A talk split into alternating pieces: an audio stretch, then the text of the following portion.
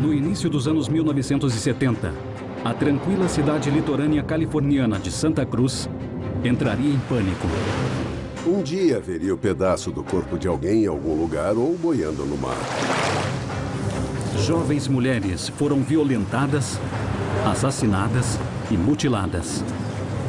Ele pegou um saco com os pedaços do corpo e jogou bem longe. E durante o tempo todo, o ardiloso assassino estava debaixo do nariz dos policiais que o perseguiam. Fala galera, bem-vindos a mais um Sentença 67. Agora estamos no 12 episódio. E, bom, lembrando sempre vocês, né, para seguir a gente lá no Instagram, é o sentenca67, sem o cedilha, para poder ver todos os conteúdos, todas as novidades que a gente está produzindo, porque vem muita coisa boa por aí. E agradecer também aqui o espaço na rádio, na Rádio Marca Brasil, estamos aqui todas as terças-feiras, às 9 horas da noite. E, mais uma vez, comigo está a ilustríssima Vanessa Cruz. Fala pessoal, bem-vindos ao 12 episódio do Sentença 67 e o último episódio da nossa série de três episódios sobre os assassinos de Santa Cruz. A gente já falou aqui sobre o John Linley Fraser, sobre o Herbert Mullen e o protagonista do nosso episódio de hoje é um dos serial killers mais notórios dos Estados Unidos. Ele ficou conhecido como Big Ed e ele era um gigante de mais de 2 metros de altura e 127 quilos, que ficou conhecido por seus crimes brutais na década de 70 na cidadezinha de Santa Cruz. Então a gente já deixa avisado aqui que se você for sensível a temas como estupro, necrofilia e assassinato, para por aqui, não ouve, porque o episódio de hoje é pesado. E sem mais delongas, vamos à história.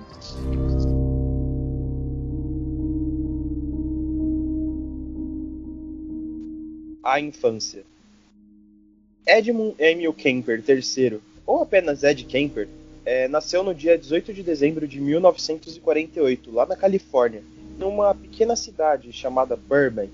Seus pais, Edmund II e Clarnell Kemper, eram muito severos e conservadores.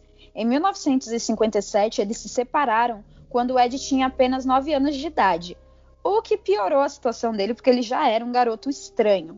Com a separação dos pais, ele foi morar com a sua mãe e as suas duas irmãs na cidade de Montana. Bom, como falado lá no começo do episódio, ele era muito alto. E a prova disso é que ele chegou a seus 2 metros e 6 centímetros ainda adolescente. E por ser muito alto, ele sofria bullying na escola, além desses maltratos da mãe. Então ele acabou, ele já era, provavelmente era, mas ele acabou se tornando antissocial e um menino solitário que tinha amigos. A mãe do Ed era alcoólatra e tratava ele muito mal, como dito aqui. E eles discutiam sempre e ela costumava ofender ele e culpar ele por tudo de ruim que acontecesse com ela ou com a família. Uh, o Ed, ele tinha outras duas irmãs que moravam com ele, moravam lá com a mãe, né, após a separação. E a mãe dele impedia ele de conviver com as irmãs. E algumas vezes a Clarnell fez ele dormir até no chão do sótão, pois para ela ele apresentava uma ameaça para as meninas da casa. E em vez de tentar resolver o problema do garoto, né, que era um tanto digamos, exótico, a mãe dele sempre escolhia o caminho de apartar ele da, da sociedade, ridicularizar ele por ser do, da forma que era, e obviamente isso acarretaria em algumas consequências no futuro. Bom, só que o Ed também não era normal, ele também tinha alguns comportamentos estranhos. O pequeno gigante dessa história gostava de brincadeiras, entre muitas aspas, como matar os gatos da própria mãe. O primeiro gato que ela tinha, ele enterrou vivo, e o segundo ele matou, ele secou, porque ele queria saber como era por dentro. Além disso, ele também se divertia cortando as cabeças das bonecas das irmãs dele. E ele também brincava de, entre aspas, câmara de gás. Ele obrigava as irmãs a vendarem ele e colocá-lo em uma cadeira e ele fingia que estava agonizando até a morte. Brincadeiras muito saudáveis. Percebíamos que ele era bem normal já na infância. Uh, e quando chegou a adolescência dele, né, o Kemper decidiu ir embora de casa, da casa da mãe, e foi para Los Angeles, na esperança de poder morar com o pai, que ele também idolatrava, tinha como uma imagem boa para a vida dele. Mas isso já se tornou um problema para ele, Porque quando ele chegou lá em Los Angeles, ele descobriu que o pai tinha se casado novamente e que vivia muito bem com a nova esposa e com o filho que tinha com ela. Então o pai, bom, rejeitou ele. Né? Vocês devem imaginar como foi esse golpe para ele, que já não se dava bem com a mãe, né? E acabou sendo rejeitado pelo pai. Então Ed foi morar com seus avós paternos, o que também não foi uma boa ideia, né? O rapaz tinha sérios problemas de convivência. E ele morava em uma fazenda em North Fork, era um local isolado ali na cidade, na Califórnia, e o camper passava o dia caçando animais, como coelhos e pássaros, por pura diversão, com um rifle que ele ganhou do seu avô.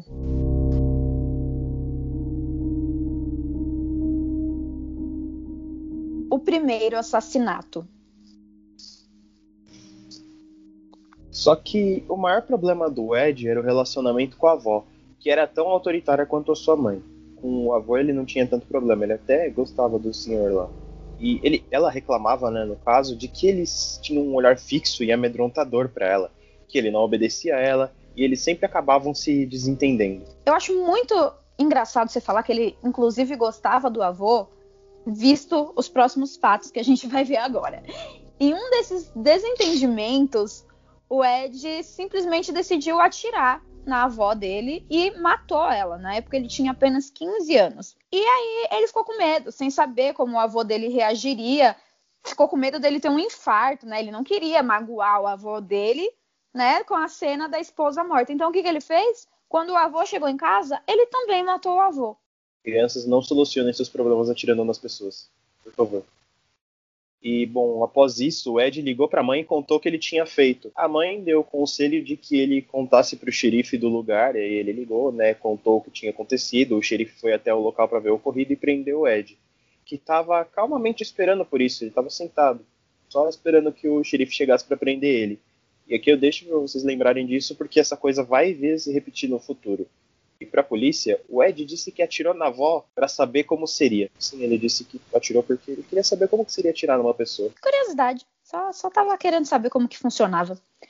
É, por conta desses crimes, o Kemper foi diagnosticado como psicótico e com esquizofrenia paranoide. E ele foi internado no hospital psiquiátrico de Atascadeiro. E finalmente ele se sentia normal perto de outras pessoas. Já lá no hospital psiquiátrico, o Ed se encantava com as histórias que os colegas de quarto contavam para ele e ele se sentia principalmente atraído pelas histórias que tratavam de estupro. Essas eram as suas preferidas. Ele tinha acesso aos registros dos pacientes que descreviam em detalhes os métodos usados nos crimes cometidos e técnicas de enganação.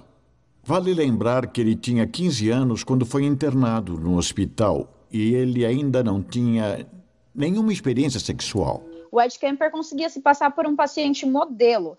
É, ele era atencioso, ele era obediente e ele atendia tudo que era pedido. Ele era muito inteligente, a gente vai falar sobre isso mais tarde. E ele se mostrava arrependido dos seus crimes, porque na verdade ele sabia exatamente o que os psiquiatras queriam ouvir. Então, por conta dessa máscara que ele mostrava para os psiquiatras, e além de ter se tornado assistente do psicólogo, sim, ele era tão. Os, os psicólogos lá confiavam tanto nele que ele virou assistente de quem estava tratando ele. E de ter conseguido gabaritar a prova para sua liberdade, eles fazem uma prova lá e ele acertou tudo, porque ele decorou as respostas o Ed conseguiu a liberdade condicional em 1969. Nessa época ele tinha 21 anos e ficou cerca de 5 anos internado.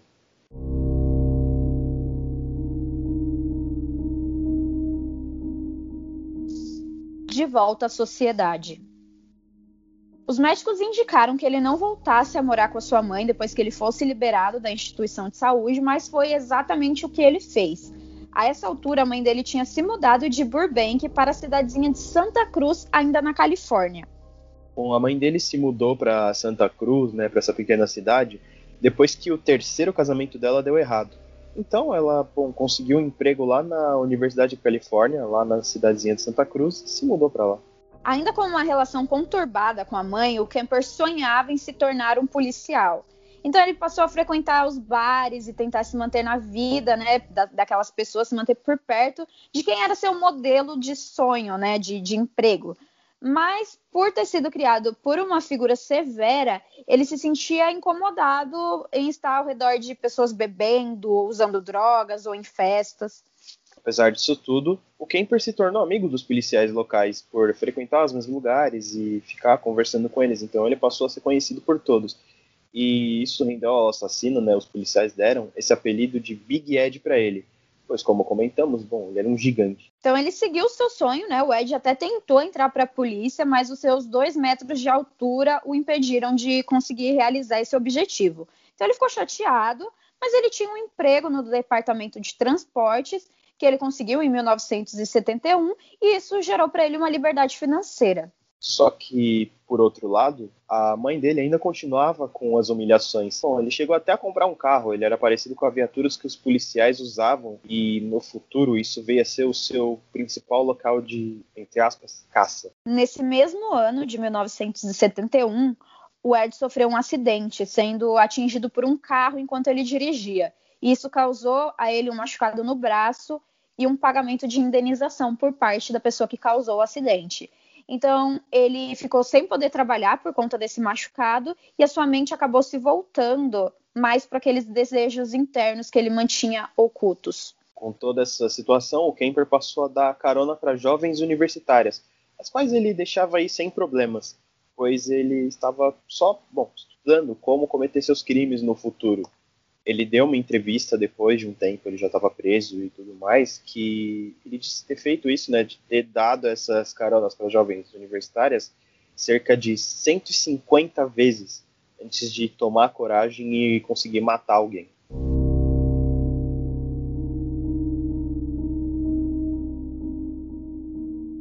Carona para a morte. A essa altura, o Ed Kemper havia decidido que era o momento de entrar em ação, e para que isso fosse possível, ele travava a porta do passageiro, que se, conseguiria ser aberta apenas pelo lado de fora. E ele colocava dentro do porta-malas armas, sacos plásticos e cobertores que ele utilizava nos seus assassinatos. Então ele passou a dar caronas com esse objetivo, ele levava essas meninas que ele conseguia dar carona, né? Para algum local afastado, e ele acabava matando elas sufocadas com sacos plásticos, a facadas ou até a tiros. Logo após isso, ele praticava seus bom, atos de necrofilia, sendo com as próprias cabeças decepadas ou com o cadáver.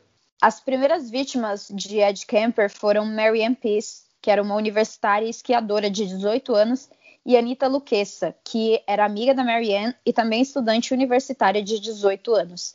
Ele deu carona para as duas e a Peace morreu primeiro, sendo esfaqueada. Enquanto isso, a Luquessa estava dentro do carro, né, ouvindo os gritos da sua amiga sendo esfaqueada e estrangulada. Imagina só o horror na cabeça dela, sabendo que seria a próxima. E realmente ela foi. Depois que ele assassinou a sua amiga, ele voltou para pegar a Anitta e matou ela esfaqueada. Após toda essa situação aí, ele levou os corpos para o apartamento dele onde ele arrancou as mãos e a cabeça fora, além de estuprar os corpos. Essa prática né, se tornou comum para o assassino, que por vezes cometia os atos de necrofilia com os corpos já decapitados. Ele sentia o poder de fazer qualquer coisa com as mulheres. Elas eram dele. Ele podia matar todas as suas curiosidades, fazer qualquer coisa que ele só sonhava em fazer e ninguém podia fazer nada para impedir. O poder é um fator importante, mas a patologia sexual também é importante. E a sua terceira vítima foi Aiki Ko, uma bailarina de apenas 15 anos que pediu carona pois ela havia perdido o ônibus para sua aula de dança e não queria esperar o próximo. Ela acabou tendo o mesmo destino das duas outras. Em algumas vezes, o Ed chegou a guardar os corpos das suas vítimas, levando eles para casa e as cabeças eram guardadas no refrigerador para serem usadas mais vezes nos seus atos de necrofilia. Já o restante ele deixava dentro de uma banheira, onde ele dizia estudar a anatomia humana. O detalhe nisso tudo era o cuidado que ele tomava quando ele fazia essas coisas, porque ele nunca foi pego, nunca mesmo, mesmo morando ainda com a sua mãe. Ele era extremamente cuidadoso e detalhista, e para dificultar né, que ele conseguisse ser pego, o Kemper esquartejava os corpos e jogava esses pedaços dos corpos em lugares diferentes da cidade. Na época dos seus crimes, a cidade de Santa Cruz ficou aterrorizada e o assassino misterioso acabou ficando conhecido como o açougueiro de meninas. As autoridades, inclusive, passaram a levar para reformatórios essas jovens de 18 anos para baixo que, que eles encontravam nas estradas pedindo carona. Essa atitude né, do governo de lá gerou alguns protestos na região na época. Só que eles não tinham pista para localizar o assassino, então a polícia acreditou que essa forma né, de levar os jovens para esses reformatórios era um jeito mais fácil de tentar proteger elas. Nesse meio tempo, as investigações policiais passaram a procurar por pessoas suspeitas que tinham tentado adquirir ou tinham adquirido de fato uma arma naquele período. E o nome do Big Ed apareceu nessas pesquisas. Olhando a ficha criminal do Ed, ele já havia se envolvido com esses homicídios anteriormente, né, dos avós, e ele inclusive tinha sido internado na instituição psiquiátrica as autoridades olharam e chegaram à conclusão de que era melhor confiscar a arma que ele tinha. Só que ninguém acreditava de fato que o Big Ed fosse um assassino, a atitude foi apenas por precaução, afinal ele era amigo dos policiais, né? E a arma até chegou a ser confiscada, mas o Ed continuou solto e voltou a atacar. O Kemper geralmente saía para, entre aspas, caçar após brigas ou atitudes autoritárias por parte da mãe dele que era o principal problema da sua vida, o que ele futuramente diria que foi o, o motivador principal para as atitudes dele. O Ed contou que em uma das vezes, né, de uma das vítimas dele, ele chegou até a enterrar a cabeça dela no jardim, virada para a janela do quarto de Clarnell, porque, segundo ele, ela gostava de ter um olhar superior sobre os outros, que era bom, que ele tentou representar né, nessa, nessa atitude dele. Essa vítima que ele enterrou a cabeça no jardim era Cindy Skoll, uma garota de 18 anos que morreu após levar um tiro, e ele jogou os pedaços do corpo dela no mar. Em 1973, o Ed fez mais duas vítimas.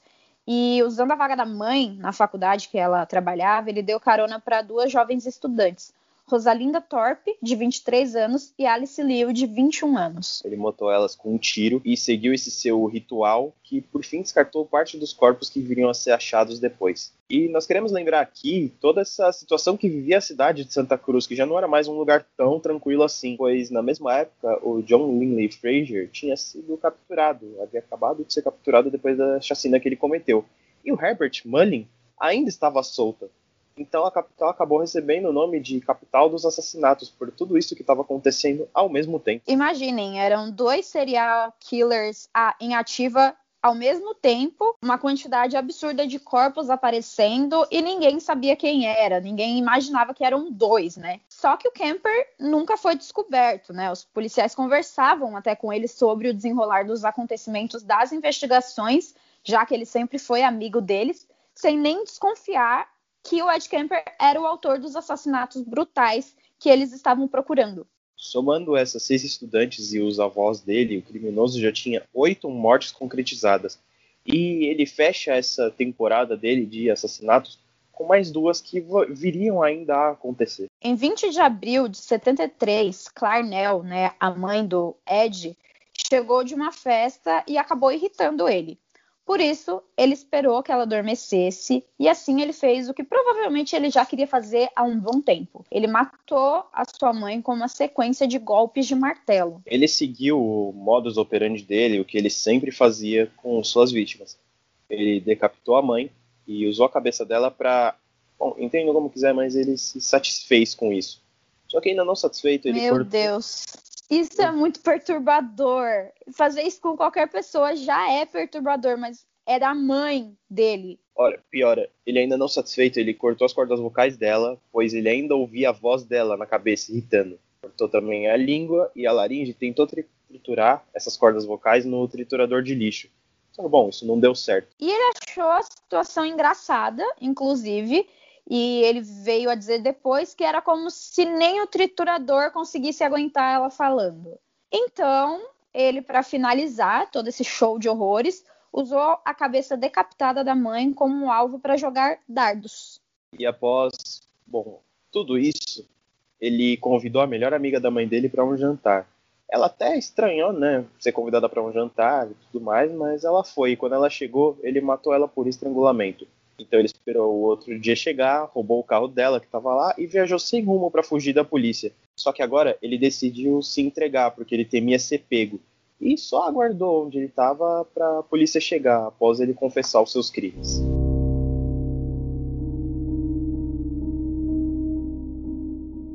A sentença de Big Ed.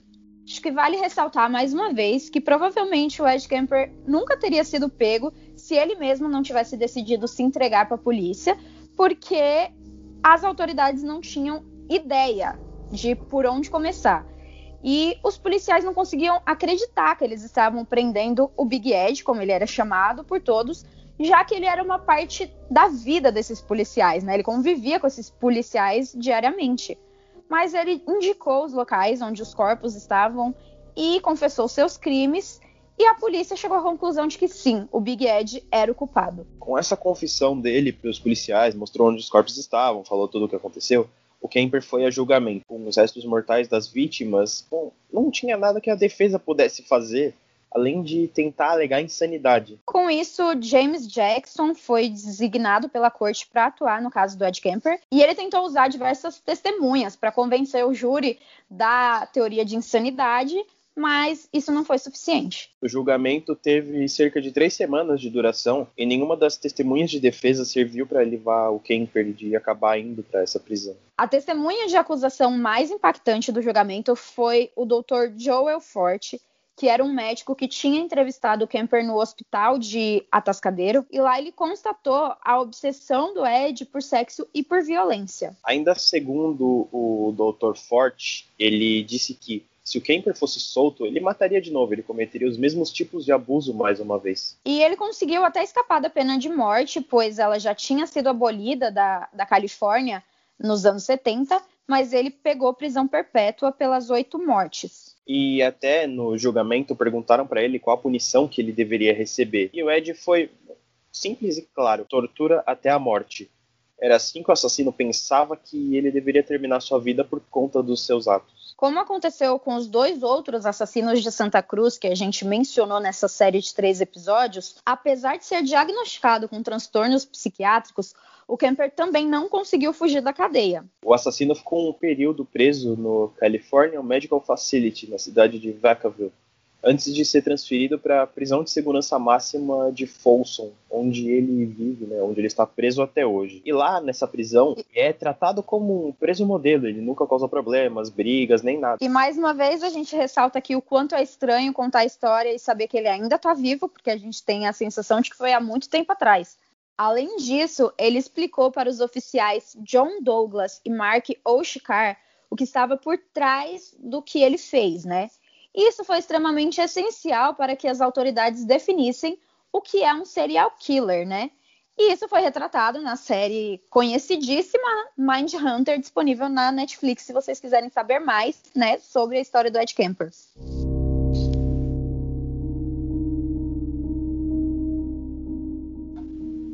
Serial killer em definição. E uma das falas mais marcantes de Ed Kemper e que mais ajudaram os policiais nessa definição do que é um serial killer de toda essa situação é o momento em que ele confessa que ele tem souvenirs dos seus crimes. Ele possuir isso, né, algo para relembrar o que ele fez, é uma amostra de como isso é prazeroso para ele como um serial killer.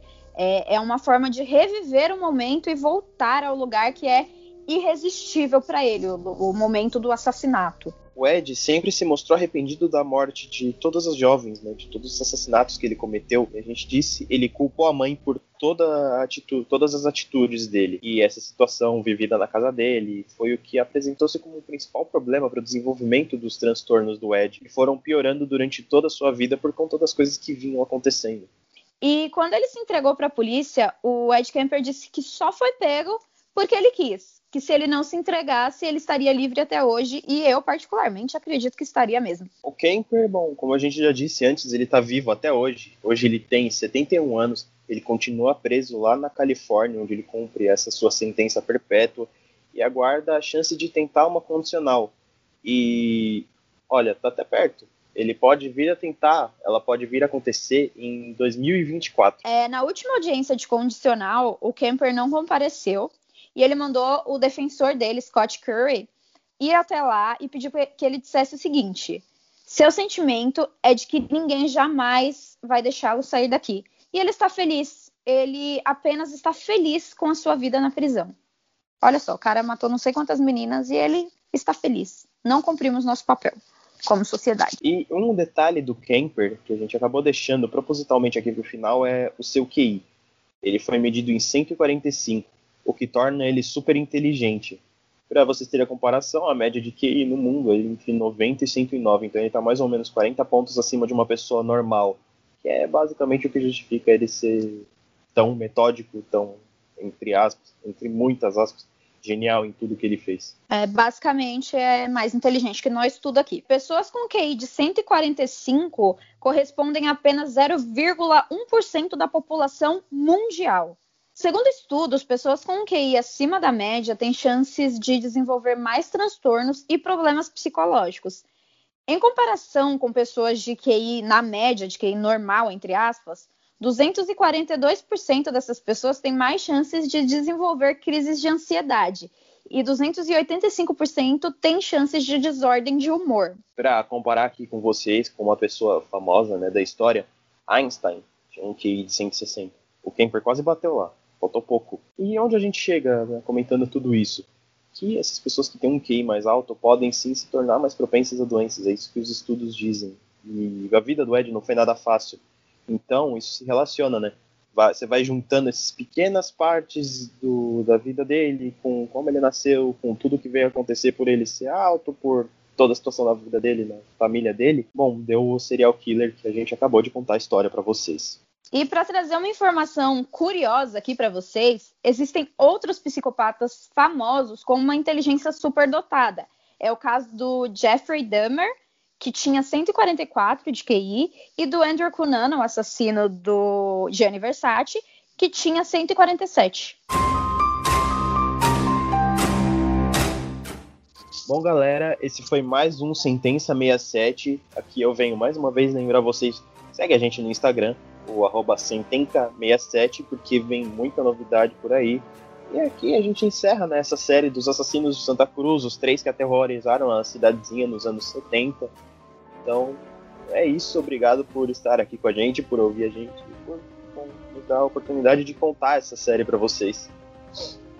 E fiquem atentos, porque em breve nós teremos mais novidades, mais séries como essa, aqui na Rádio Marca Brasil, toda terça-feira, às nove da noite ou no Spotify e no Deezer às nove e meia da manhã de todas as quartas-feiras. Se você ainda não segue a gente lá nessas plataformas, pesquisa o Sentença 67, que você vai encontrar todos os episódios que a gente já fez até aqui. Eu sou a Vanessa Cruz e eu te espero aqui na próxima terça-feira na Rádio Marca Brasil para mais uma história nada tranquila que não vai te deixar dormir à noite. Até a próxima!